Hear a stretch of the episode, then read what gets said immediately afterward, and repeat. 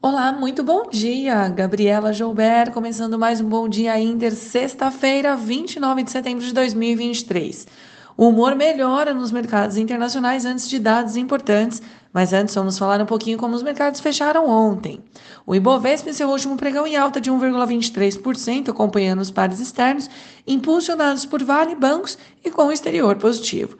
Em Wall Street, as bolsas fecharam no azul, com recuo no rendimento das treasuries americanas.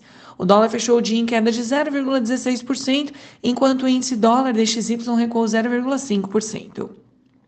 Para hoje, na agenda doméstica, teremos taxa de desemprego, enquanto lá fora serão divulgados o PCI, inflação nos Estados Unidos e também inflação consumidor na zona do euro. Então vamos falar um pouquinho de Estados Unidos. Futuros por lá avançam conforme os juros das Treasuries seguem dando uma trégua, enquanto investidores aguardam dados cruciais de inflação nesta manhã. As expectativas são de aumento de 0,5% em agosto, uma aceleração ante julho, em razão da recente alta do petróleo. Os investidores acompanham também o sentimento do consumidor e as tramitações do governo para evitar um shutdown no fim de semana.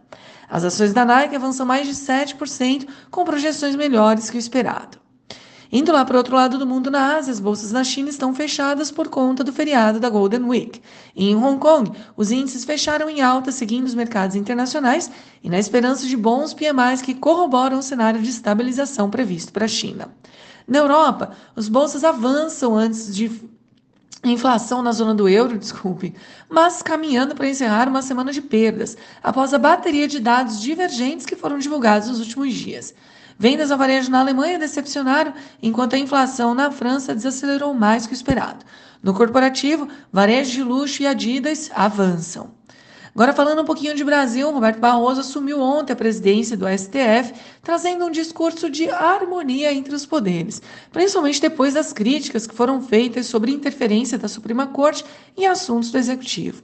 Haddad se reuniu com Lira para discussão da agenda econômica e o governo vê grandes chances de aprovação das pautas antes criticadas, como o PL do offshore e a MP dos fundos exclusivos, que devem ser levados inclusive à Câmara na próxima semana.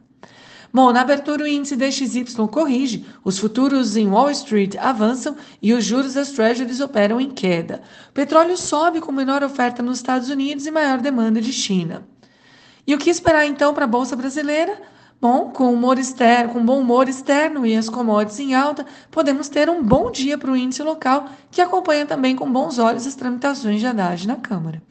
Bom, pessoal, este foi o Bom Dia Inter de hoje. Tenham todos uma ótima sexta-feira, um excelente final de semana e até segunda.